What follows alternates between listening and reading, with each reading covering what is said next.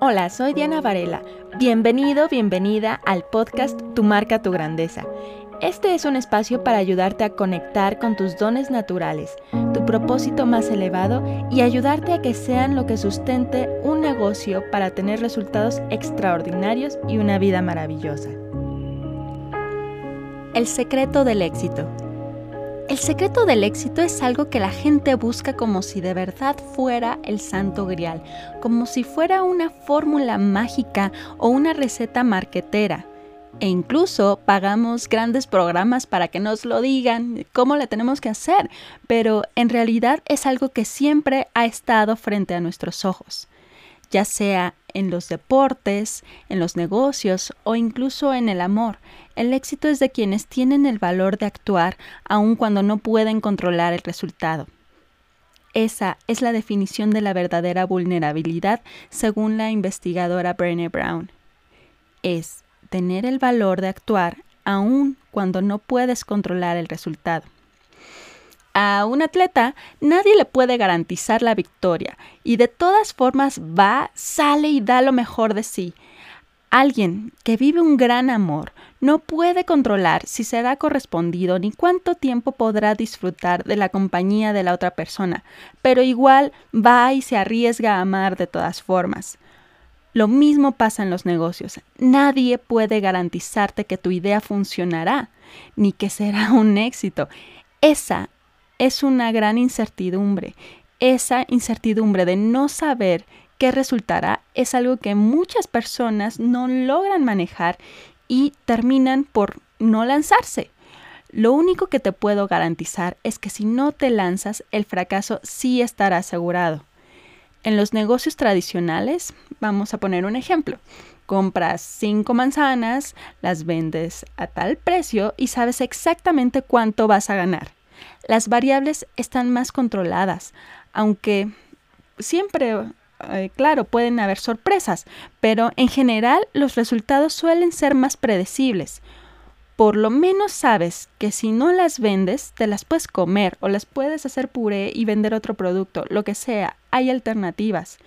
Pero en los negocios digitales híjole, es que ahí hay muchas cosas que no controlas, como el algoritmo de Facebook que cambia cada rato. O no controlas quién abre tus correos, quién tiene tiempo de ver tus transmisiones en vivo, quién puede pagarte, quién está dispuesto a llevar a cabo su propia transformación.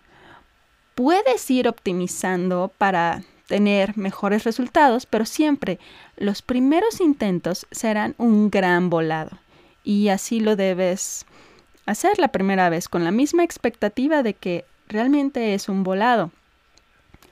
Yo la verdad estoy feliz ahí.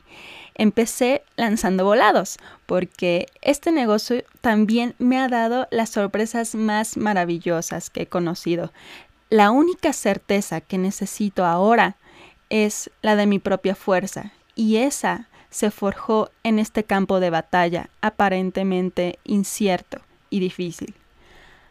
A veces la sorpresa es que realmente puedes multiplicar tus ingresos si tan solo capitalizas lo que eres realmente, quién eres realmente, empleas los recursos que ya tienes. Y eso es algo que nunca pude hacer en mi trabajo de oficina. Y te diré que ahí conocí a personas geniales, pero esa dinámica no me apasionaba tanto como lo que es para mí trabajar con los clientes que ahora tengo. Solo que para que todo esto suceda hay que atreverse a salir a la arena, al campo de batalla, aun sabiendo que es muy probable que algunos de tus intentos fracasen. Muchos hombres exitosos admiten que en realidad han fracasado tantas veces como los que han salido victoriosos, solo que, híjole, pues a nadie le encanta contar esa parte de su historia. Hay una cita del expresidente Theodore Roosevelt que también cita Brené Brown y me encanta. Dice, no es el crítico el que cuenta, el mérito pertenece al que está en la arena, con el rostro lleno de polvo, sudor y sangre, al que se esfuerza valientemente, al que se equivoca, al que se queda corto una y otra vez y que al final, aunque quizás conozca el triunfo de los grandes logros, si fracasa, al menos lo hace con gran osadía, de manera que su lugar jamás estará entre aquellas almas frías y tímidas que no conocen ni la victoria ni la derrota. ¡Wow! Cuando logré entender esto, comprendí que la única manera de no equivocarse es no hacer nada. Y por eso valoro y respeto a quien se arriesga a salir al mundo con su mensaje.